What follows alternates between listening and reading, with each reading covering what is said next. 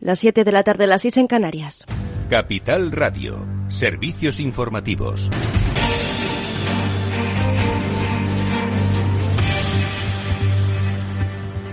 Buenas tardes. La huelga en, Francia aumenta la presión sobre el Ejecutivo de Manuel Macron y amenaza con prolongarse en el tiempo. Lo cuenta desde París Javier Luengo. Buenas tardes. ¿Qué tal, Sofía? Muy buenas tardes. De momento, la cifra que deja la tarde es esta. Nous avons permis l'ouverture des dépôts et les livraisons pendant le week-end. Un 25% de las gasolineras, una de cada cuatro en todo el país, en toda Francia, en estos momentos no tienen con qué abastecerse. Lo ha dicho de esta manera, como escuchábamos, la primera ministra Elisabeth Borne en la Asamblea Nacional cuando le ha preguntado la oposición. La crisis, en todo caso, quieren solventarla cuanto antes. El calendario está sobre la mesa. El Palacio del Elíseo ha dicho las negociaciones se están dando frutos y de momento se espera que para antes del puente de todos los santos del próximo 1 de noviembre haya un acuerdo sobre la mesa. En cualquier caso también hay miedos, miedos porque las centrales nucleares de EDF si se contagian con estos parones en las refinerías de Total Energies o de eso Exxon Mobil podrían llevar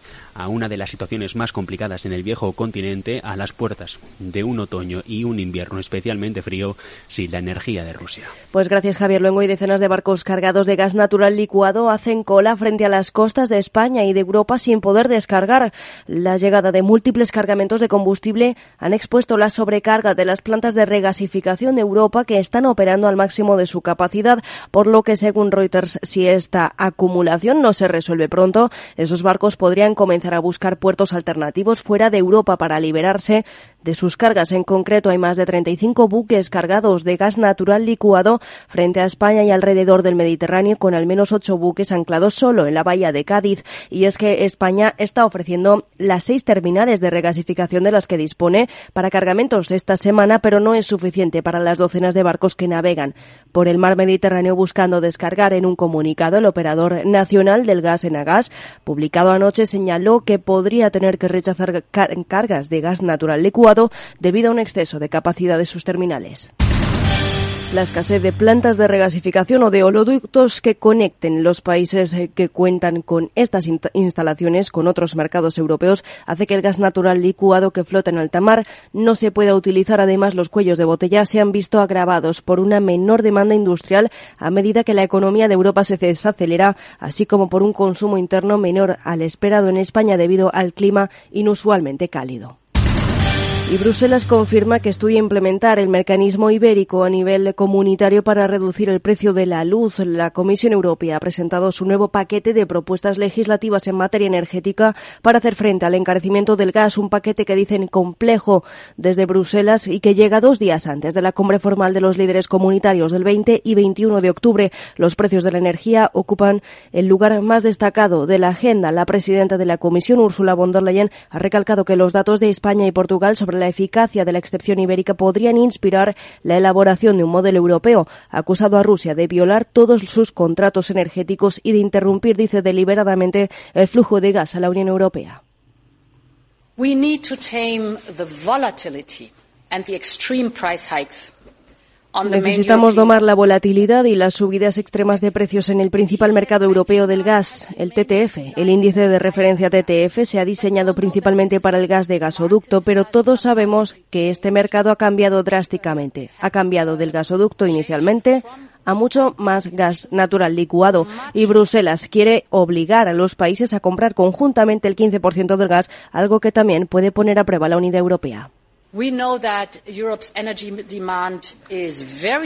Sabemos que la demanda de energía de Europa es muy grande, por lo que es lógico que en lugar de, competir entre sí los Estados miembros de la Unión Europea y las empresas energéticas aprovechen su poder adquisitivo conjunto y para eso proponemos herramientas legales para mancomunar la demanda de energía a nivel europeo. Una cuestión que puede poner a prueba la unidad europea porque el gobierno húngaro advierte de que se opone a que la eventual compra conjunta de gas sea obligatoria para los países miembros, ya que el país tiene firmados sus propios contratos de compra de gas ruso desde que Vladimir Putin y Víctor Orbán son aliados. Es todo por ahora. Continúen informados en capitalradio.es. Les dejamos en Afterwork con Edu Castillo.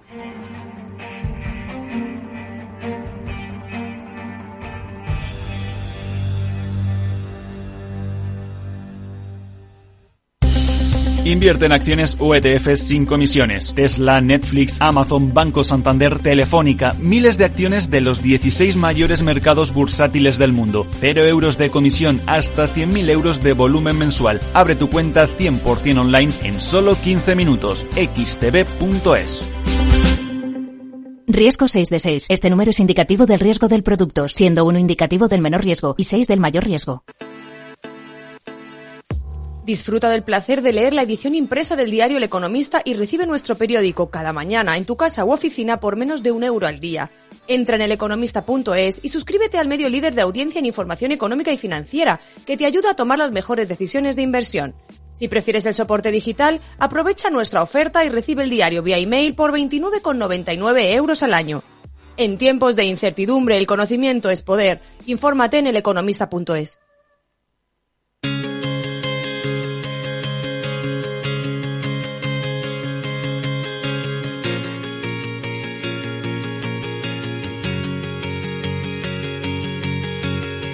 Después del trabajo, After Work, con Eduardo Castillo, Capital Radio.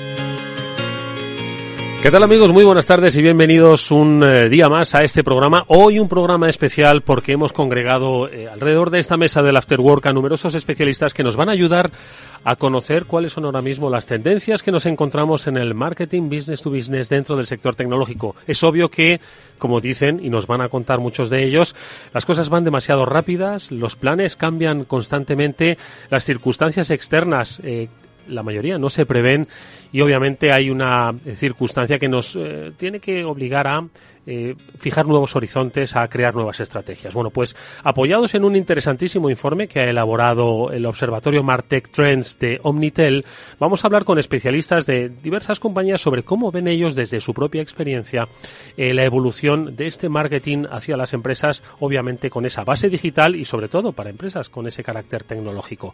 Y lo vamos a hacer con especialistas de la talla de David López, que es director de marketing de Omnitel, al que ya saludo. David, ¿cómo estás? Muy buenas tardes. Hola, Eduardo, ¿qué tal? Bienvenido a esta interesantísima tertulia que en realidad eh, pivota sobre un interesantísimo informe del que ahora quiero que me des alguna, alguna que otra referencia y conclusión, por supuesto. Pero también saludamos a Iván González, que es el director corporativo de marketing y sostenibilidad de Seidor. ¿Qué tal, Iván? Buenas tardes, bienvenido. Muy buenas tardes. Vamos a contar esas tendencias, esos cambios bruscos, te oía decir antes de este programa. Paula Marchena es responsable de marketing B2B de LG. Paula, buenas tardes, bienvenida. Buenas tardes. También nos acompaña Mónica Provera, ella es responsable de marketing de canal de VMware para España y Portugal. Mónica, buenas tardes, bienvenida igualmente. Buenas tardes, muchas gracias. Cierra esta mesa una compañía muy conocida de este programa, pero que también participa hoy en este análisis sobre el marketing. Estamos hablando de Salesforce y hoy representada por Rosa Arias, que es directora de marketing del sector público para España y Portugal de Salesforce. Rosa, ¿qué tal? Muy buenas tardes, bienvenida. Muchas gracias, Eduardo. Bueno, vamos a ver cómo son esas tendencias. Eh, la vamos a compartir por la propia experiencia de estas compañías eh, punteras en sus eh, respectivos sectores que les interesa acercarse a sus clientes y cómo se acercan. Entiendo que con las herramientas con las que mejor fidelizar, con las que mejor convertir, con las que mejor continuar. Pero bueno, son supongo que muchos los aspectos que se desprenden de este claves y tendencias del marketing business to business en el sector tecnológico que habéis realizado David desde el observatorio Martech Trends. Cuéntanos un poquito, sobre todo para situar a la audiencia, el, el informe, ¿por qué lo habéis querido hacer? Es la primera edición, cuéntanos un poco, a ver. Bueno, había una cierta incertidumbre. Lo primero, muchas gracias por abrirnos esta ventana hacia tus oyentes. Te quiero agradecer y sobre todo agradecer a los compañeros que hoy nos acompañan, que nos van a poner cara y ojos, ¿no? A todas las cifras que hemos puesto en ese informe. Hemos consultado con más de 100 directores de marketing de empresa tecnológica B2B y han salido conclusiones muy, muy interesantes. Respondiendo a lo que comentabas, al final, bueno, desde Omnitel hemos notado, teníamos una cierta tendencia, trabajamos con muchos clientes del sector tecnológico, con los principales, y sí que hemos visto que había unos ciertos escenarios que se repetían habitualmente, ¿no? Nos encontramos con escenarios habituales, con peticiones habituales, con cosas que venían diciéndonos y sí que nos gustaría tener o nos gustaría tener la opinión directa de todos los responsables de marketing de empresa tecnológica y sobre todo B2B, que es el sector al que nosotros estamos siempre eh, involucrados, muy de empresa tecnológica, para conocer un poco cuál era, ¿no? Su incertidumbre, sus retos, su día a día, eh, su innovación, por dónde querían llevar los planes de marketing, si se cumplía todo aquello que a principio de año nos decían entonces lanzamos esta encuesta, tuvo un éxito terrible, abrumador, recibimos más de 100 respuestas y han salido conclusiones bastante interesantes que entiendo que repasaremos en la tarde de hoy. Adelántanos alguna, porque decías que eran escenarios que escuchabais, que eran recurrentes, que habéis querido poner negro sobre blanco y sobre todo poner sobre un terreno de experimentación para ver si se cumplen, ¿no? Entonces, ¿qué os han dicho que de alguna forma pues responda a esa a ese mensaje recurrente que al que hacía referencia? Por ejemplo, cuando nosotros nos sentábamos con nuestros clientes, nosotros hacemos mucha labor de consultoría de marketing con nuestros clientes. Entonces, cuando nos sentábamos con ellos, nos dábamos cuenta que esos planes anuales que normalmente se definían con la propia palabra, ¿no? Anuales, pues normalmente nunca eran anuales, ¿no? Siempre eran planes que había que ir cambiando, que había que ir moldeando, que teníamos que cambiar la estrategia continuamente, que teníamos que ir viendo, probando nuevas acciones, viendo que innovar, mucha probatura, ¿no? Había que probar muchas cosas para ver cómo funcionaban y la encuesta, por ejemplo, pues nos arroja ese resultado, ¿no? Nos dice, pues que más del 60% de los responsables de marketing nos dicen que han tenido que cambiar su plan de marketing de lo que tenían planificado inicialmente para incorporar, pues nuevas acciones, nuevas tendencias, nuevas soluciones acciones para ir viendo el día a día o para llegar a alcanzar esos objetivos que, por supuesto, sí se habían planificado inicialmente. ¿Por qué se producen, ahora se lo voy a preguntar a los invitados, ¿no? ¿Por qué se producen estos escenarios tan cambiantes que hacen que se redefinan estos planes? Bueno, al final nosotros estamos en el sector tecnológico. El sector tecnológico es uno de los sectores más cambiantes que hay. Si ya de por sí el mercado es cambiante y se propician muchos cambios en el día a día, todavía en nuestro sector eh, creo que hay un puntito de aceleración mayor en este asunto. Entonces te das cuenta que todo lo que venías haciendo es por todo, ¿eh? Un poco, por tendencia mercado, por las acciones que vamos probando, porque lo que pensamos que iba a funcionar no funcionaba igual. No todas las empresas tienen el mismo grado de madurez, por supuesto, están en escenarios diferentes. Entonces hay que probar mucha acción y la que pensabas que a lo mejor iba a funcionar peor y simplemente te iba a servir para hacer un brand awareness, una imagen de marca, de repente empieza a funcionar muy bien y convierte súper bien y empiezas a encontrar ese nicho de clientes que estabas pensando. Hay que estar abierto a eh, esas eh, eh, nuevas oportunidades ¿no? y sobre todo a integrar ese espíritu innovador del que seguro que también hablaremos. Antes de preguntarles a Iván, Paula, Mónica y Rosa, dame una conclusión más, venga, para que tú también les pueda preguntar. Bueno, pues nos ha parecido muy interesante. Les hemos preguntado también qué tipo de acciones, ¿no? Que nos ordenaran en cierta medida qué acciones eran aquellas que ellos pensaban que podían ser más interesantes, que podían ser más innovadoras, que podían utilizarse mejor, que les podrían funcionar mejor. Y se han arrojado cosas muy interesantes, como por ejemplo, lo ponemos en negrita, ¿no? En el informe, pero que parece que no terminan de confiar en un formato como el podcast que es un formato en el que a principio Hoy va a cambiar esa percepción. Correctísimo. y de hecho por eso estamos aquí, ¿no? Porque al final es un formato que creemos que es interesante, que es un formato, pues, eh, por supuesto, de audio, donde puedes eh, tener cierta opinión de una manera interesante, que la puedes escuchar de una manera fácil. Es verdad que en ese orden de colocar prioridades no se coloca de las primeras. ¿Eso quiere decir que es una acción no válida? Por supuesto que no. ¿Vale? Todas las acciones, ojalá, cuando a mí me vienen a preguntar los clientes y nos dicen, vale, no, pero si tuvieras que elegir una, ¿cuál? Pues nunca hay un cual. O sea, esa respuesta no es 100% siempre la misma. Va a depender de muchas cosas. A ver, Iván, eh, ha dejado, pues yo creo que con solo dos conclusiones, madre mía, daría para dos y, tres y cuatro programas. Eh, eh, hay que cambiar esos planes estratégicos. Un poco, ¿cuál es tu reflexión en este sentido? Bueno, totalmente de acuerdo y, de hecho hay que hacerlo. Es decir, ¿es necesario tener una planificación estratégica en el ámbito de marketing, al igual que en el ámbito de, negocio de cualquier otra área de la compañía?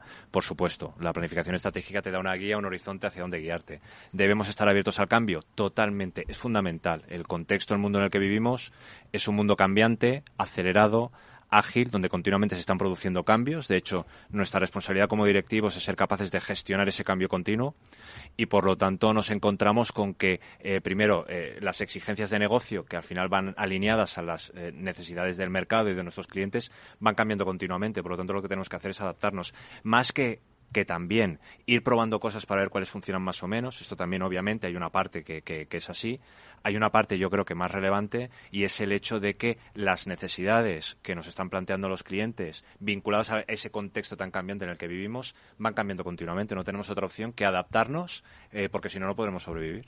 Eh, cambios que se producen cada vez más rápido y que requieren cada vez eh, más eficacia ¿no? en la implementación. Paula, ¿cuál es tu reflexión en ese sentido?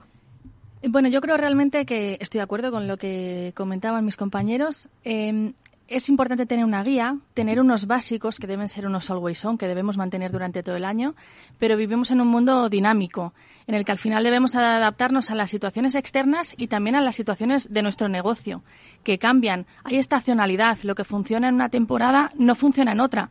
Nosotros, por ejemplo, tenemos la complejidad de que en la división de mm, LG Business Solutions, que es la división B2B de LG, Em, fabricamos y comercializamos productos muy diferentes, por ejemplo, climatización, soluciones profesionales como display profesional o como soluciones informática, y para cada una de esas acciones los planes son completamente diferentes y las necesidades también, y para eso es muy importante ser dinámicos, entender muy bien el mercado y las necesidades y adaptarse a ello. ¿Cuáles dirías que son, eh, Mónica, pondrías algunas características más a esas cualidades para ser un, eh, pues para estar precisamente eso, eh, ágil, con cintura y con eficacia a esos cambios? Sí, estoy de acuerdo también con todos los compañeros. Eh, en mi caso se suma un factor más y es que eh, yo me encargo del marketing a través del canal. Entonces, no solamente es que el plan de marketing de VMware está vivo, es que los planes de marketing de todos nuestros partners están vivos, con lo cual tenemos que adaptarnos a todas esas necesidades que tienen ellos eh, para, sí, efectivamente, con unas bases y unas directrices. Al final, sí es cierto que tenemos toda una dirección corporativa. adaptarnos a través de los partners a poder hacer un marketing y llegar a esos clientes finales eh, de la mejor manera posible. Y esto depende también de todo lo que esté pasando por detrás eh, en estos socios nuestros y en estos integradores. Con lo cual, la clave siempre es contar con una buena agencia que sea capaz de articular bien eh, esos cambios que a veces son de un día para otro y que, nos, que al final son los que nos facilitan el poder ser ágiles. Apuntabais eh, alguno de vosotros, eh, David, Iván, que al final os dirigís a, pues, a, un sector tecnológico que es posiblemente el sector más cambiante ¿no? que hay. Pero ah, también apuntaba Mónica una cosa, y es lo que le quiero preguntar a Rosa, que es eh, pues eso, que los clientes al final son cambiantes. Aparte de las circunstancias externas, pues los clientes también son muy cambiantes, viven un momento muy de cambio, donde necesitan, por supuesto, una buena guía, orientación, un buen acompañamiento. ¿Por qué cambian tanto? Pues eh, los clientes cambian también dependiendo de la industria a la que pertenezcan y de la coyuntura de, sus propias empresas. En este caso, pues yo la complejidad que tengo en la industria del sector público es todavía más diferente de la que puede ser otra industria. Porque no solamente nos dirigimos al sector público para, mostrar nuestras soluciones, es que dependemos de eh, las licitaciones públicas y de cuando ellos necesiten algún tipo de proyecto que eh, llamen a integradores o llamen a, empresas y, saquen eh, un proyecto a, concurso. Entonces, eso tiene una complejidad todavía mayor que cualquier otro sector. Todo es cambiante y el sector público incluso más. Y nos ponemos en el 2023, que tenemos elecciones, pues eh, mucho más todavía. Mm. Oye, y todos al final lo que quieren es acercarse a sus clientes, atenderle, eh, cubrir sus necesidades de cambio, pero entiendo que por diferentes canales. Ahora veremos un poquito las propias estrategias, ¿no? Pero em, ¿cuáles son un poco esas, eh, lo que estáis viendo, ¿no? Ahora mismo dentro de las compañías, ¿cuáles son esas demandas que os están dando? ¿Qué es lo que quieren implementar para acercarse a sus clientes? ¿Quieren em, construir más la marca, quieren eh, atraer más, quieren retener, quieren fidelizar. Luego hablaremos, por cierto, de retención, pero no tanto de clientes, sino de talento, que también tiene mucho que ver con precisamente cómo lograr esa empatía con estos cambios con los clientes. A ver, David. Nada, te lanzo otro dato, otro porcentaje del informe. Pues mm, hemos visto que el 84,5% de las personas, una cifra bastante alta, de los responsables de marketing B2B con los que hemos contactado, dan prioridad a la generación de oportunidades de venta. ¿vale? Y esto es algo que podría tener mucho sentido, ¿no? ¿Qué quiere todo el mundo? ¿Qué quiere cualquier empresa? Vender. Y esa sería la primera pregunta. Esto es lo que todo el mundo nos pide cuando llega a nosotros. Queremos vender. Ahora, estamos preparados para vender de la manera correcta, tenemos las herramientas que necesitamos para vender, tenemos todo aquello, tenemos la reputación, la marca y demás. Entonces, ahí entra esa consultoría de marketing detrás, donde tenemos que ver en qué estadio se encuentra esa empresa, en qué grado de madurez tiene, para ver si están preparados para vender al público potencial al que quieren vender. Porque al final están moviéndose en un océano rojo donde hay otras empresas que también quieren vender a la misma gente, quieren atacar. En sector público ya no te cuento, todo a través de concursos públicos, etcétera. Pues es otro mundo. Fíjate el ecosistema sistema del que estamos hablando, ¿no? Empresas, integradores, consultoras, fabricantes de hardware, de software, sector público, mayoristas. O sea, hay un ecosistema bestial, pero con retos muy, muy parecidos, ¿vale? Al final el reto, pues eso, el 84,5 nos dice, mi prioridad está en la venta. ¿Eso implica que todas las acciones que hagamos o que propongamos tienen que ir orientadas a vender? Seguramente no, porque para vender a lo mejor necesitarás cosas previas que haya que hacer para que luego ya te encuentres en un estatus en el que te sea posible llegar a esa venta. Paula. Sí, eh, yo creo que también la clave es tener un mix.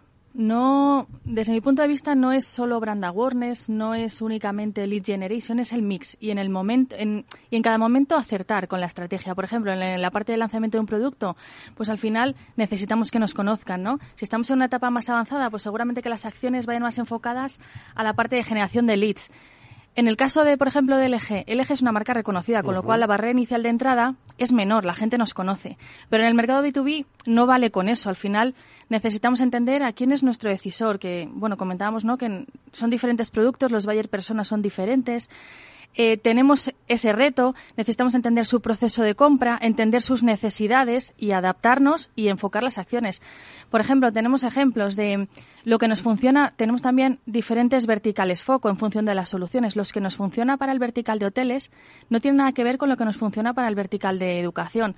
Y yo creo que aquí lo más importante es medir, explicar también a la organización cómo medimos nuestros datos, porque al final nosotros tenemos un idioma que a veces MQLs, SQLs, no nos entiende. Necesitamos traducir eso a la realidad y al lenguaje de ventas, al lenguaje de dirección, al lenguaje de todos nuestros equipos para entender, transmitir y también subirles al carro, que entiendan y que, y que seamos equipo y que las cosas que se hagan, bueno, pues se hagan con esa directriz. Rosa. Sí.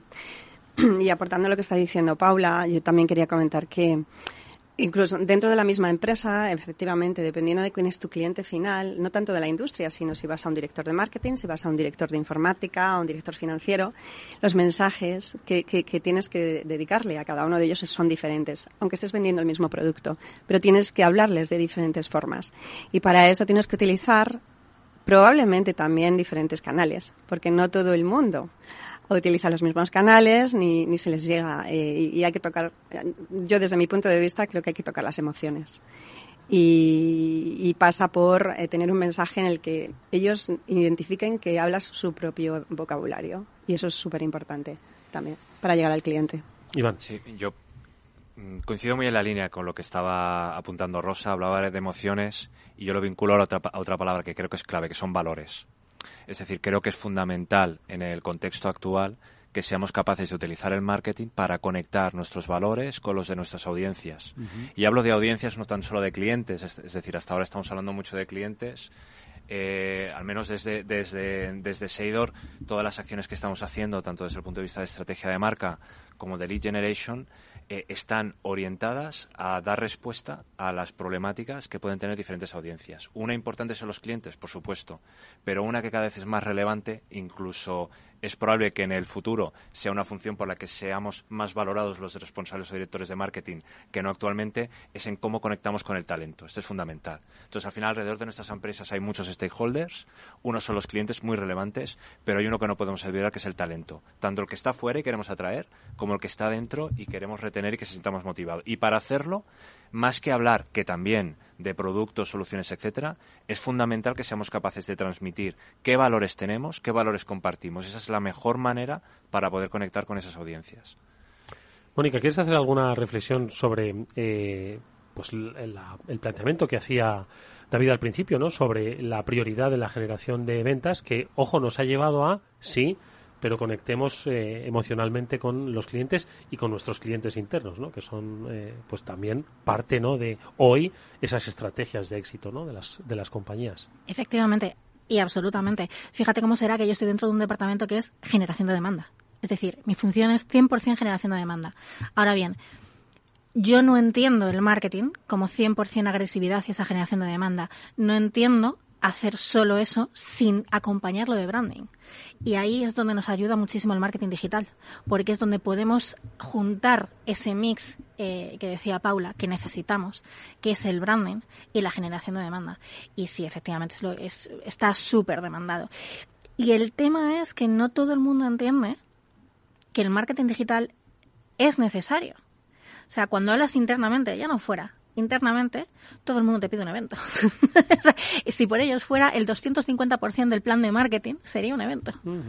Eso no puede ser. Hay que tener un buen balance em, y en eso nos ayuda muchísimo el marketing digital para traer ese branding, esa generación de esa, generación de marca, no quiero hablar en inglés, em, junto con esa generación de demanda y los aunas y así es como al final puedes transmitir muchísimo más que el oye cómprame Eventos, ya han salido emociones. David, que el estudio eh, entiendo que refleja también, no sé si refleja lo que demandan aquí los profesionales, que es el equilibrio, el mix, donde todo tiene cabida, donde cada eh, canal tiene su lenguaje y donde por supuesto hay pues una base común ¿no? de acercamiento y de proximidad, como apuntaba Rosa. ¿Qué dice el informe? A ver. Sí, a ver, totalmente de acuerdo. De hecho, hay algunos conceptos ¿no? que están saliendo en esta conversación muy, muy interesantes. Hablaba Paula de ese cliente interno, ¿no? Hablamos de clientes y demás, pero ese cliente interno, qué importante, ¿no? Hacer entender a los equipos de ventas, de marketing y demás, cómo estamos alineados, cómo debemos de funcionar, cómo debemos ir todos a una para conseguir esos objetivos. Hablaba Iván igual de esa retención de talento, esa comunidad, ¿no? De hacer comunidad. De hecho, nosotros muchas veces ya ni siquiera hablamos de generar oportunidades, hablamos de generar comunidad. ¿Por qué? Porque a veces serán oportunidades de venta, pero serán oportunidades también de hacer awareness, de hacer marca, de hacer pues ciertos mentores, ¿no? Influencers que puedan hablar de nuestra marca y que a su vez también nos ayuden a vender. O sea, hay una serie de conceptos que están saliendo que son súper interesantes y que se recogen de igual manera en el informe, ¿no? Van apareciendo pues ese marketing de contenidos y uno de los conceptos muy muy interesantes que salió en el informe es vuelven los eventos presenciales. Hablabais de la palabra evento. estarán contentos, Mónica, estarán contentos. pero ¿qué vamos a contar, no? Venimos de una pandemia en la que no nos hemos podido ver, no nos hemos podido tocar. Encima, pues antes hablabais igual de las casuísticas, de, de que somos diferentes, ¿no? Pues quizá en España todavía también eso lo tenemos muy, somos muy de tocar, de acercarnos, de sentir, de tener a la persona al lado. Eh, pues a veces vendemos soluciones complejas, ¿no? Hay, hay empresas que tienen soluciones que hay que explicarlas, que no es un producto que se compra de compra compulsiva de manera rápida, evidentemente no. Entonces, el evento es muy importante. Y cuando los hemos perdido por culpa de la pandemia, ¿no? Y lo pasamos todo al online, a los webinars y a todo este tipo de cosas que hacíamos online, la gente necesitaba volver a verse, volver a tocarse, volver a sentirse. Entonces, el evento presencial vuelve con muchísima fuerza, por supuesto. Sí, al final digital es importante, pero tampoco es sustitutivo del evento en sí. Y en sectores como el de hardware, por ejemplo, nosotros que vendemos pantallas, que vendemos monitores, que vendemos portátiles, que vendemos equipos de climatización, tenemos un showroom en las oficinas y es muy importante que la gente vea, toque nuestro producto, los partners, no solo nuestros clientes, ¿no? Los partners lo vean, sepan cómo se instala, eh, vean un poco la parte técnica. Mostrar esa parte es un complemento. Lo que sí que es cierto es que los eventos yo creo que también han evolucionado y la pandemia ha dado ese empujón de la parte digital y ese mix entre lo presencial ¿no? y lo online. Pues muchas veces los eventos los complementamos con una parte posterior online de marketing automation, ¿no? de campaña posterior de emails con contenidos relacionados. Yo creo que ha evolucionado, pero que mm, las empresas en general estamos contentas de que esa parte de eventos haya vuelto. Rosa. Sí, completando lo que está comentando Paula y ha comentado Mónica, es que el evento es un elemento dentro de una campaña integral de marketing. Eh, antes ha debido de haber algún, algún impacto a nivel digital, que es lo que realmente quieren nuestros clientes y el evento forma parte dentro de esa campaña integral. Sin ir más lejos, hoy en Salesforce hemos tenido uno de nuestros eventos clave del año, que es el Innovation Day. Hemos tenido más de 350 personas de clientes, más todos los que estábamos de Salesforce, evidentemente. Y, yo destacaría que, que, una de las. Me quedo con la experiencia que el cliente ha tenido dentro del evento, porque no solamente hemos contado nuestras soluciones, sino que hemos llevado pues, a Araceli Segarra, ha contado su experiencia eh, de su vida al Everest y cómo lideraba y gestionaba, bueno, pues todo ese.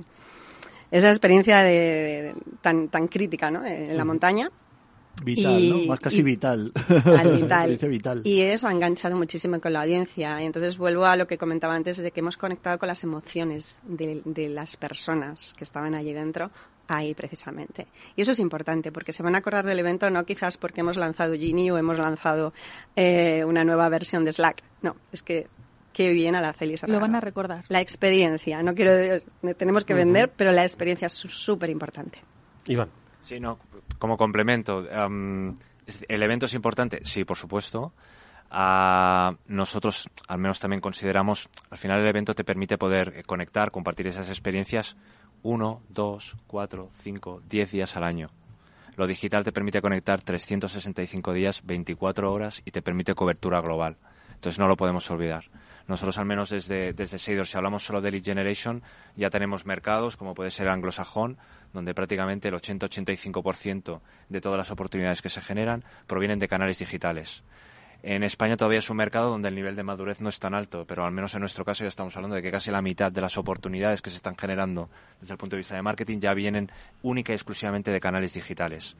hay mercados donde cada vez más y más las acciones meramente digitales están sirviendo para conectar de manera continua y también para generar negocio. Entonces, ¿el evento es relevante? Sí, yo lo veo también como un elemento dentro de todo un ecosistema de acciones dirigidas a conectar de manera continua, compartir valores, emociones y que al final conozcan también lo que puedes eh, aportarles. Pero sin olvidar nunca que hay una serie de elementos que cada vez tienen más relevancia, que es qué tipo de estrategias e iniciativas puedo hacer en el ámbito digital, que están dando cada vez más y más resultados. Y esto se debe única y exclusivamente a que las personas, todos nosotros, estamos cambiando nuestra manera de relacionarnos y cada vez lo hacemos más en entornos digitales. Interesantísimas las ideas que están exponiendo los invitados hoy aquí de este programa especial eh, basado en el Observatorio Martech Trends de ese informe Claves y Tendencias del Marketing Business to Business del sector tecnológico que ha elaborado Omnitel y del que estamos sacando yo creo que interesantísimas, como digo, reflexiones que os van a servir o se están sirviendo para mañana acercaros un poco más a vuestros clientes desde un punto de vista eficaz, y, pero sobre todo emocional. Vamos a seguir hablando con nuestros invitados, pero antes vamos a escuchar este breve consejo. Inviertes en bolsa, esto te va a interesar. XTB tiene la mejor tarifa para comprar y vender acciones 7 f cero comisiones hasta 100.000 euros de nominal. Si inviertes en bolsa o quieres empezar, más sencillo e imposible. Entras en xtb.es, abres una cuenta online y en menos de 15 minutos compras y vendes acciones con cero comisiones, con atención al cliente en castellano y disponible las 24 horas al día. ¿A qué estás esperando? Ya son más de 450.000 clientes los que confían en xtb.es. Riesgo 6 de 6. Este número es indicativo del riesgo del producto, siendo 1 indicativo del menor riesgo y 6 del mayor riesgo.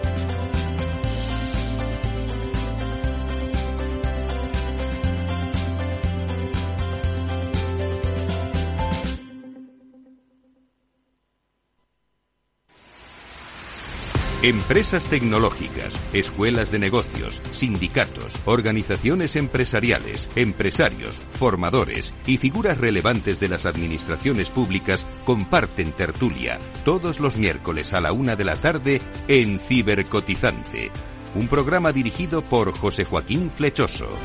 Cibercotizante, la digitalización desde una óptica diferente. Capital Radio.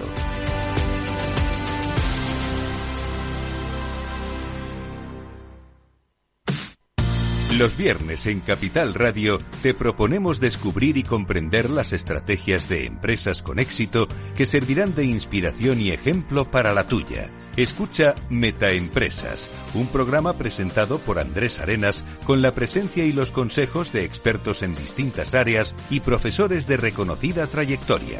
Todos los viernes a las siete y media de la tarde, Metaempresas, Capital Radio. Después del trabajo, After Work, con Eduardo Castillo, Capital Radio.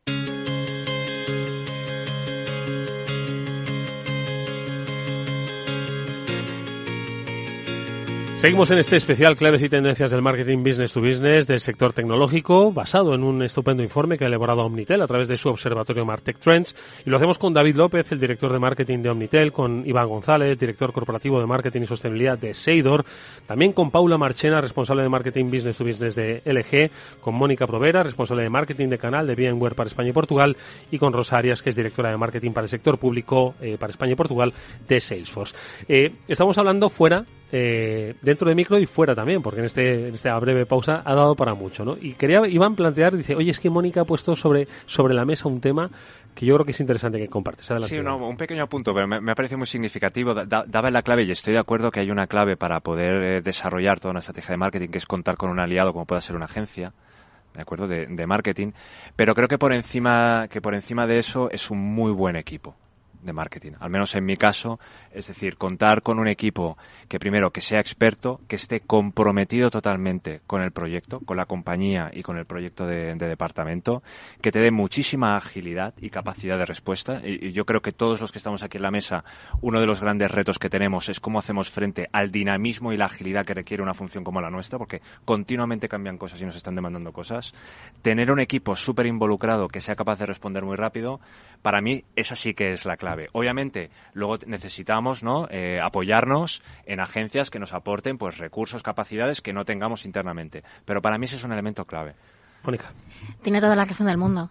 Y me encantaría poder decir eso. Pero cuando tienes un departamento de marketing reducido a una persona, a veces el equipo de marketing extendido es la agencia. Nosotras en España somos dos personas y media. Tenemos, somos dos personas en, en España y una persona en, en Italia que trabaja a, caballo entre Italia y España, más el director de marketing, por supuesto, que es de, la región. Pero al final somos lo que somos. Y o nos apoyamos en una buena em, agencia de marketing, eh, además de, por supuesto, en nuestras alianzas, en nuestros partners, o no llegamos a todo, es imposible.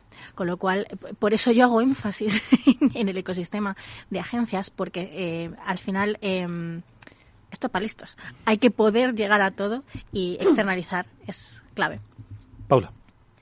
Sí, yo añadir a lo que comentaba Iván, yo creo que es muy importante una agencia que sea tu brazo extendido, que sea parte de tu equipo, ¿no? En la que confíes, por supuesto. Pero voy más allá. Cuando decía Iván, es muy importante el equipo, estoy de acuerdo, pero cuando yo pienso en equipo, pienso en más allá de marketing. De nada sirve el plan de marketing de mm. forma individual si no se ha hecho la planificación con ventas, si no cumplen las prioridades de ventas y sobre todo si el seguimiento no se hace por parte de ventas. De nada sirven los leads digitales, que están fenomenal, si luego se quedan ahí, ¿no? Si no hay un seguimiento por parte de ventas y por parte de los partners. Por eso para mí esa equipo con ventas y esa unión con nuestros partners estratégicos es vital para el éxito, por supuesto. Sí, quizás ese sea el reto ¿no? de las grandes empresas en general, que es que todos los players ¿no? que pueden participar en, esta oportunidad o en, o en la propia imagen de marca y demás estén muy, muy alineados ¿no? y estén subidos al carro. Lo que dice Paula, de nada vale tener un plan de marketing si no lo sigue todo el mundo, de nada tener un plan de marketing si además no lo puedes ejecutar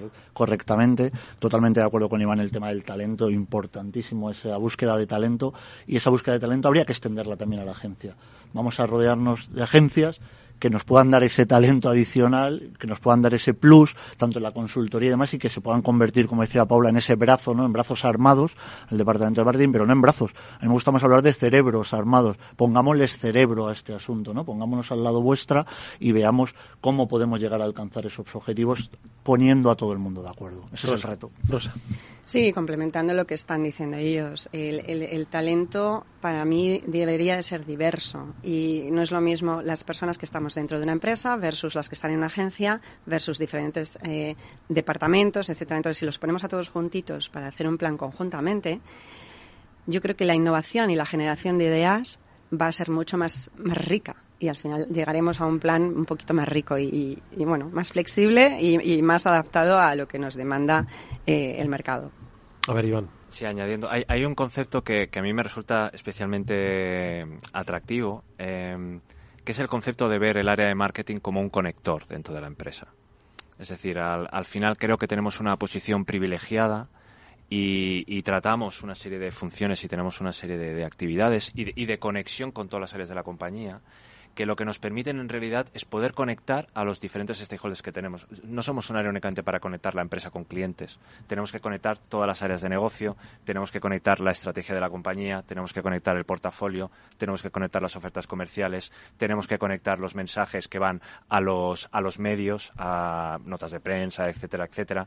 Entonces, me gusta pensar en un eje sobre el cual pivota toda la actividad de la compañía y donde creo que hay marketing tenemos un rol fundamental. Y creo que es obligación nuestra también, es parte de nuestro rol, el explicar a la organización ese rol para que entiendan que va mucho más allá de simplemente una mera gestión de campañas, que lamentablemente hay algunas organizaciones que lo entienden así. Yo como mínimo quiero estar en, un, en una compañía donde no se ve así por suerte, pero que no es lo normalizado en todas las organizaciones. Creo que la clave es esa figura de, conector. Al menos a mí me parece especialmente relevante. A ver, Paula. No, yo estoy totalmente de acuerdo. Al final yo creo que también a veces se trata de sentar expectativas. Por ejemplo, en la parte de marketing digital, ¿no? Es muy amplio. Y muchas veces ha salido en, bueno, pues eh, lo han comentado también mis compañeras eh, hace un ratito, que al final es una parte con el que con marketing digital tú puedes contactar con los clientes 365 días, pero es cierto que es mucho más a medio plazo o a largo plazo. Las oportunidades que surgen en digital normalmente suelen ser eh, oportunidades a, a varios meses vista o incluso a años vista. Y esas expectativas también yo creo que son importantes que las sentemos en, unas compañía, en una compañía. Que no se espere que marketing digital, por lo general, te va a generar oportunidades de negocio para cerrar mañana. David. Sí, nos da la, voy a hacer de ti, Eduardo, nos da la sensación, voy a lanzar una pregunta, nos da la sensación de que cada vez el departamento de marketing está mucho más cerca del departamento de ventas, ¿no? Antes eran departamentos un poco que peleaban, yo no entiendo uno sin el otro, ¿no? No sé cómo lo veis vosotros, pero yo no lo entiendo uno sin el otro. Es que no tiene sentido. Claro, pero nos parecía como que hace unos años parecía como que eran departamentos en el que uno miraba, pues, pues como decías tú un poco antes, ¿no? Iván, pues un poco por, lo, por la imagen de la compañía, por la marca, y al final ventas era así, si esto de marketing está fenomenal, pero no viene en ventas. Y cada vez estamos mucho más cerca, y no tiene sentido que sea de otra manera. Al final, como decía Paula, hay que hacer entender a nuestros compañeros de ventas por qué ese marketing es importante, gestionar muy bien sus expectativas, ¿no? Eso para mí es la frase mágica, gestión de expectativas, gestionar esas expectativas en base a qué van a poder conseguir. Pues oye, cuando hago una campaña digital implica que mañana te voy a dar un listado de 100 tíos a los que llamar y poner vender. No, no, no, no, no estamos hablando de eso. Estamos hablando de crear comunidad, de intentar tener talento, de intentar generar oportunidades futuras. Claro, evangelizar, esa es la palabra, o sea, pero evangelizar hacia adentro y hacia afuera, ¿no? Y entonces eso creo que es muy importante. ¿Cómo lo veis? A ver, Mónica. Hablábamos antes de que somos eh, conectores y somos también facilitadores y equilibradores, porque efectivamente, o sea, yo considero que soy parte del departamento de ventas eh, y trabajo con ellos codo con codo todos los días. Hablo más con ellos que con, hablo más con la directora de canal que con mi manager directa. Eh, eso es así. Eh, y efectivamente nosotros tenemos que ayudar a equilibrar todos esos deseos de, oye, mira, es que quiero ya o sea, es que tengo que vender este cuarter, tengo que vender y hay que decir, sí, sí, pero si, si, yo te voy a hacer una campaña digital y te voy a hacer un evento, y, ¿vale? Pero tenemos que entender que dentro de lo que es el embudo de ventas, ¿vale? No todo está en el mismo nivel. A lo mejor el evento eh, te va a dar los leads más maduros que podamos tener, em, pero yo te tengo que explicar que no solamente tengo que hacer eso, yo tengo que empezar desde arriba con los leads que están menos maduros. Con lo cual, cuando te digo, oye, sí que tengo, eh, y hablamos de esas famosas siglas, esos MQLs, tengo 100 MQLs, no vas a vender 100, no vas a vender 100. de ahí hay que hacer un porcentaje. Entonces, somos equilibradores también para manejar esas expectativas, efectivamente. Y precisamente esas expectativas son las que tienen que aparecer en el plan estratégico de principios de año fiscal. Eh, ahí es donde se tienen que, nos tenemos que sentar con la gente de ventas y decir cuál es el plan de ventas que tenemos para el año que viene y cómo yo desde marketing, como nosotros desde el departamento de marketing podemos conseguir esos objetivos que tenemos como empresa. Y ahí es donde se sientan las expectativas. ¿Qué parte de expectativa va a generación de demanda? ¿Qué parte de expectativa va a pura mm, imagen de marca? qué parte va a fidelizar a clientes. Eso es lo que hay que definir a nivel estratégico y luego ya después vienen las acciones tácticas, que son las que nos vuelven locos cada trimestre y van cambiando, ¿verdad? Efectivamente. Oye, eh, me gustaría volver un poco, eh, ya que lo habéis mencionado, ¿no? Pues oye, hay quienes quieren eventos, quienes ven en el evento, ¿no? Pues la herramienta mucho más eficaz. Hay quienes a través del marketing digital entiende que es el camino por el que se debe transitar pues hay quien quiere resultados inmediatos y quien quiere pues hacer un resultado pues un poquito más de medio plazo. Eh, ¿Qué evolución vemos en el informe sobre pues esas acepciones ¿no? de las herramientas que están a disposición ¿no? de las compañías eh, para acercarse a esos clientes y también un poquito de vuestra propia experiencia pues cuál sería ahora mismo pues esa herramienta ya sé que no me vais a decir el podcast pero bueno igual lo decís ¿no? que podría estar quizás en ese horizonte a ver David bueno pues como te decía mm, la conclusión clara del informe es que no hay una gallina de los huevos de oro, no hay la acción estrella, no existe, ¿vale? Para cada uno es una. Y además para cada empresa, para cada madurez, para cada momento, para cada cliente, lo decía antes Rosa, pues depende a quién me dirija. Cuando voy a hablar con alguien financiero, pues le voy a hablar de ahorro de costes. Si voy a hablar con alguien del departamento de IT, le tendré que hablar de facilidad de implementación. Entonces, hay una cantidad de mensajes diferentes en función de a quién quieras llegar y qué producto quieras vender, qué solución, que el ecosistema es muy amplio.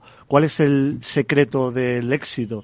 si pudiéramos quedar alguno, una serie de estrategia omnicanal donde a través de varios canales podamos impactar a esas audiencias para conseguir un poco lo que estamos buscando, ¿vale? No existe la acción mágica, ojalá pudiera existir y se pudiera vender. Yo ya tengo la acción mágica que con esto te aseguro que no, no, existe. Para cada momento, para cada cliente, para cada solución va a ser una diferente. No sé si estáis de acuerdo. Yo creo que al menos en nuestro caso, eh, eh, lo, de, lo, de, lo de menos es relevante, pero no es, no es lo más relevante, no es la herramienta que utilicemos ni el canal. El contenido es el rey. Tal cual. Es decir, si tienes un buen contenido, independientemente del canal o la herramienta que utilices para difundir, para impulsar ese contenido, vas a tener buenos resultados. Si el contenido no es de calidad o eh, si no hablamos de contenido, si hablamos de valores, no suenan a algo sólido y creíble, estás perdido, no va a funcionar. Ya puedes hacer lo que quieras que no va a funcionar. Entonces la clave es contenido y por otro lado que todo tenga solidez y coherencia respecto a lo que son tus valores de marca. Paula. Sí, por ejemplo, yo pongo un ejemplo a lo que comentas, Iván. ¿Cuántos, ¿Cuántas newsletters recibimos todos todos los días? ¿Y cuántas leemos? ¿no? Pues yo creo que todos debemos aspirar a ser la newsletter que nuestro público quiere leer porque le damos un contenido de valor y algo atractivo. Y luego yo creo que estamos hablando poco de la parte de datos, yo creo que cada vez el mundo de marketing nos da más herramientas para poder medir nuestras acciones y para mí ese es el secreto. No hay una fórmula mágica, si no sería muy aburrido nuestro trabajo. La clave es medir, analizar y optimizar. La acción que lanzas y ahí se queda eh, ha muerto. Al final la clave es ir viendo cómo evoluciona y ir optimizando. Lo que te funciona en dos semanas seguramente te baja y tienes que cambiar una creatividad. Para mí ese es el secreto. A ver, Mónica. Para mí tienen razón en lo que están comentando todos los compañeros. Efectivamente, el contenido es muy importante. Los datos, eh, basar las campañas en datos cuantitativos y cualitativos para que eh, no estés tirando los dados, sino que sepas hacia dónde vas, em, es muy importante también. Em, creo firmemente que no un plan de marketing no claro, un plan de marketing. No podemos basarnos en acciones eh, individuales una y creer que eso va a funcionar y ya está, sino que tenemos que hilar varias acciones en lo que son campañas de marketing integrado para poder llegar a esos consumidores y para que el marketing realmente funcione. Si haces una campaña y mandas una newsletter o mandas un emailing y te quedas solamente ahí, has tirado el dinero has tirado el presupuesto de marketing.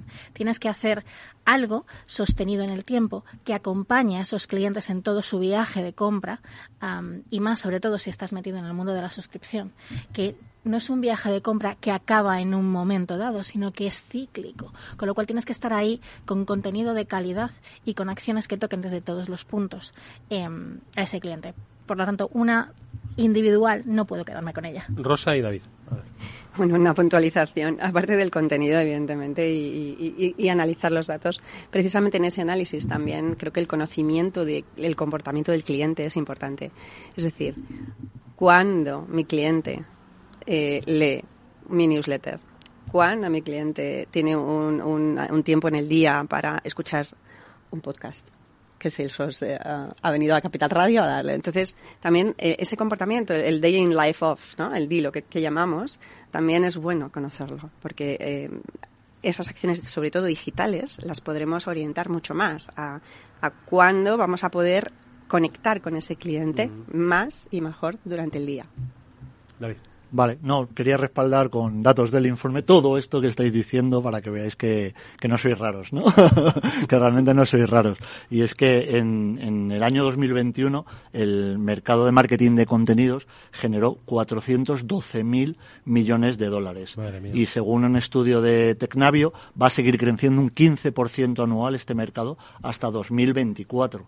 De hecho, con la encuesta que hemos realizado, ya os digo, más de 100 directores de marketing de empresa tecnológica B2B, el 51,4, más de la mitad, creen que es lo más importante, ¿vale? O sea, es muy, muy relevante los contenidos, seguido de un 42,5 que creen que es muy relevante también. O sea, no, no muy, muy relevante y otro muy relevante. Es decir, estamos hablando exactamente de algo que, por supuesto, tiene una relevancia máxima. El contenido tiene que ser bueno, de calidad, a la persona dedicada y a la persona además eh, muy muy dirigido a esa audiencia que, le que queramos saber. útil, que le claro. y aquí además lo podemos ligar con tendencias, porque ¿cuál es la tendencia? Es el Internet Behavior, ¿no? Que llaman. O sea, estamos muy acostumbrados a oír el Internet de las cosas, ¿no? El Internet of Things. Todos llevamos ya un smartwatch, todos llevamos ya un teléfono en el bolsillo, todos vamos con esas cosas. Y eso está recogiendo muchísimo dato, como bien sabéis, ¿vale? Hay cantidades de datos ingentes, los Big Data se están trabajando de una manera bestial pues el siguiente paso es el Internet Behavior, es decir, vale, pero ¿qué ha pasado con eso, no? ¿Dónde va Rosa por las tardes? ¿Va al gimnasio? Ah, que va al gimnasio por las tardes. ¿Es un buen momento para impactarla con mi contenido, para decirle determinada qué cosa? ¿Sí o no? ¿Vale? O sea, estamos empezando a estudiar el comportamiento y el siguiente paso del Internet of Things va a ser el Internet of Behavior, es decir, basado en comportamientos, con todo lo que ya tenemos, porque esto ya está todo recogido, como bien sabéis, pues trabajar en eso, en, en qué momento es mejor impactar y con qué a cada uno de los individuos, ¿vale? Eso te dará un plus más para poder llegar de una manera correcta. Paula. David, los datos que comentas de la importancia de marketing de contenidos, de que es algo que está en auge, ¿no? En lo que muchas empresas invierten, también hace que sea cada vez más un reto para nosotros. Al final, cada vez es más difícil contener, crear ese contenido de interés porque hay mucho, mucho contenido bueno y porque todas las empresas apostamos por eso. Entonces, bueno, es un reto adicional que tenemos todos. Totalmente. Oye, en ese contenido eh, a veces está también la propia experiencia de los clientes, ¿no? Que de alguna forma, y eso creo que es algo que también contempláis en el, en el informe, el testimonial de clientes eh, que dice que cuentan eh, muchas empresas con, con un programa de, de, estas características. Fundamental también, ¿vale? El tema de referrals y demás es absolutamente fundamental. Volvemos a lo mismo. ¿Quién no se va de viaje hoy en día y no mira opiniones del hotel al que va a ir, del restaurante al que voy a cenar esta noche? Pues esto es un poco parecido. O sea, si ya hay clientes que están hablando bien de nosotros, y vuelvo a enlazar con lo que dijo Iván antes de talento y demás, o sea, esa comunidad de gente que hable bien de tu marca, si tienes clientes que están hablando bien de tu marca, que además tienes un caso de éxito con ellos, para mí uno de los contenidos que puede ser uno de los reyes es el caso de éxito. Porque si ya he hecho algo, no te estoy contando que soy bueno en hacer algo, te estoy contando que además ya lo he hecho y que además, pues, dado solución a una problemática existente que puede ser muy parecida a la tuya, ¿no? Entonces, ese caso de éxito, ese referral, ese testimonial de un cliente, se convierte en algo fundamental también. Bueno, es que al final, eh todos somos muy buenos haciendo cosas, ¿no? Seguro que los que o por lo menos lo decimos, ¿no? Por lo menos lo decimos. Exacto. Entonces, claro, eh, pues bueno, a ver quién, quién se cree, ¿no? Eh, quién está mintiendo y quién no, porque obviamente todos no vamos a ser buenos en todo.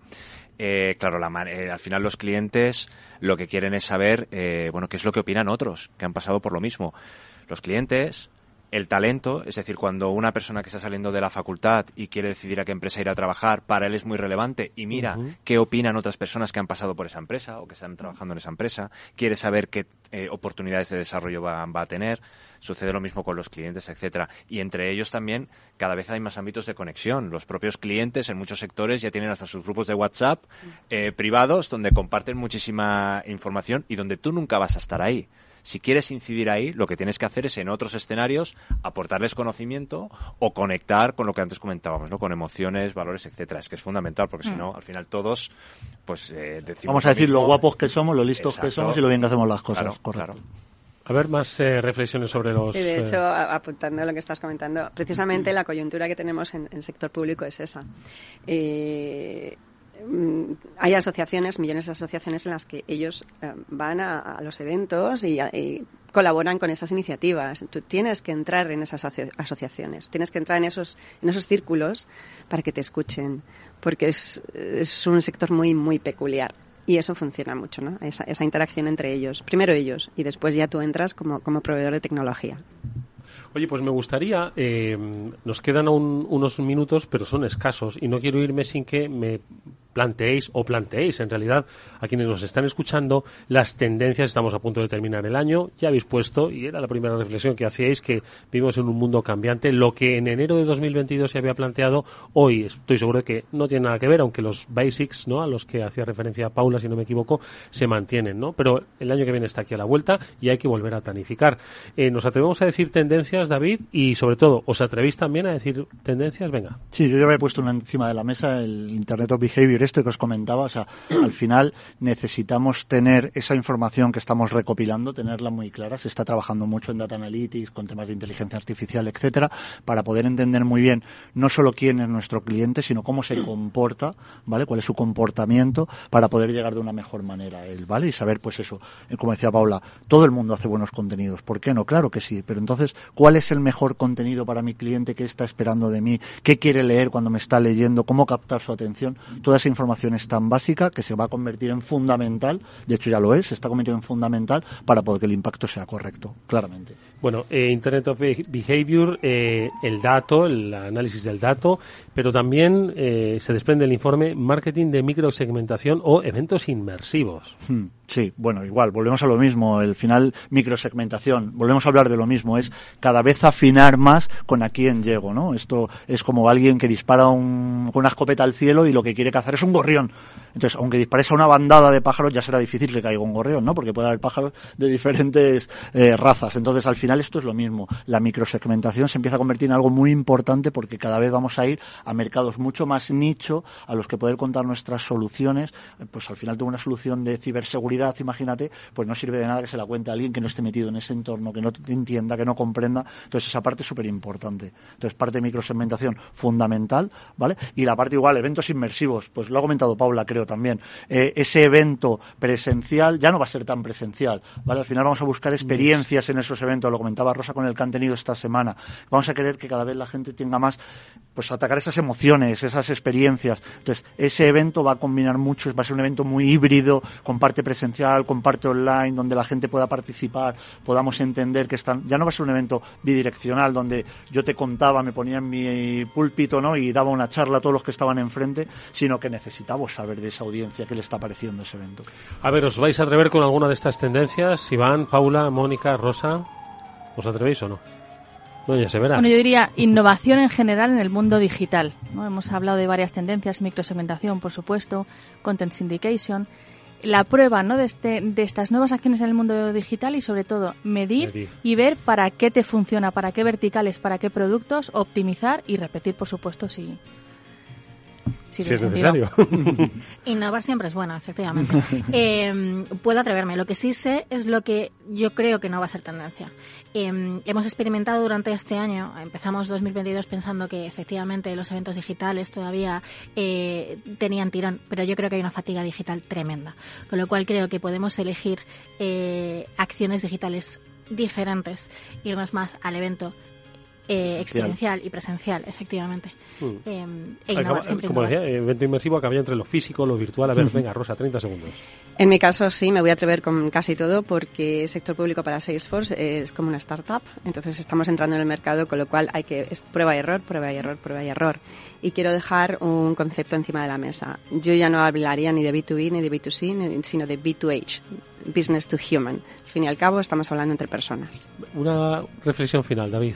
No, no, totalmente de acuerdo. Vamos, eh, estoy encantadísimo. Mi reflexión final va a ser un agradecimiento a todos vosotros por habernos acompañado en esta mesa redonda. Ha sido súper interesante contar con vosotros, estar rodeado de amigos en esta mesa y me ha parecido súper interesante vuestras reflexiones, con lo cual muchísimas gracias por participar en primer lugar en el informe y por supuesto Lo creo, lo creo de verdad. Se han dicho cosas muy interesantes para todos los que nos están escuchando. Mañana tienen que hacer una reflexión sobre qué es lo que están haciendo. Gracias a David López, director de marketing de Omnitel, a Iván González, director corporativo de marketing y sostenibilidad de Seidor, a Paula Marchena, responsable de marketing B2B de LG, a Mónica Provera, responsable de marketing de canal de VMware para España y Portugal, y a Rosa Arias, directora de marketing eh, del sector público para España y Portugal de Salesforce.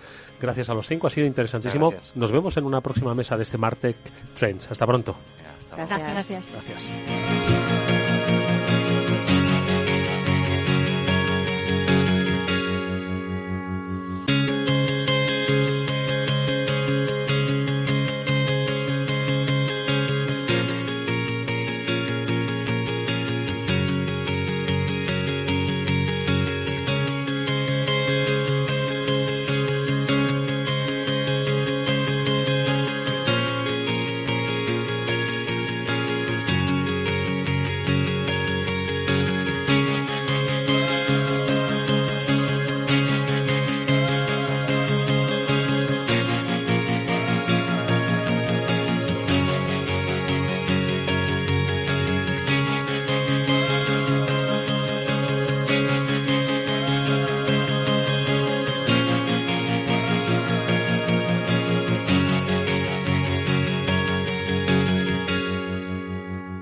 ¿Qué es ir más allá? Con Arval podrás llegar donde te propongas de la forma más sostenible y asegurar un mundo mejor contribuyendo a la seguridad en carretera, al futuro de las ciudades y a la calidad de vida. Ser responsable sin tener miedo al liderar el cambio. Arval, la transición energética arranca aquí. Más información en arval.es.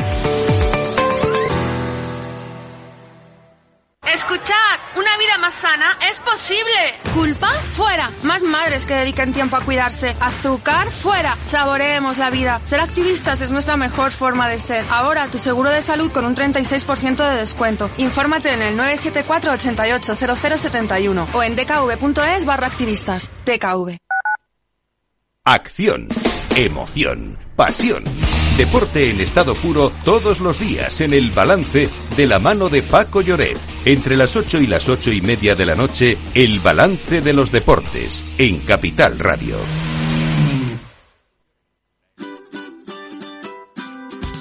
Mesa y Descanso es el programa donde Mar Romero te acerca cada fin de semana los mejores productos, te invita a disfrutar de los buenos vinos de cada denominación de origen y a conocer restaurantes y lugares de ocio con un encanto especial. Mesa y Descanso, los domingos a las 13 horas, aquí en Capital Radio. Conecta Ingeniería es el programa que acerca la ingeniería a la sociedad.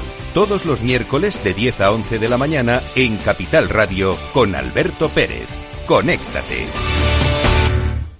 Capital Radio. Siente la economía.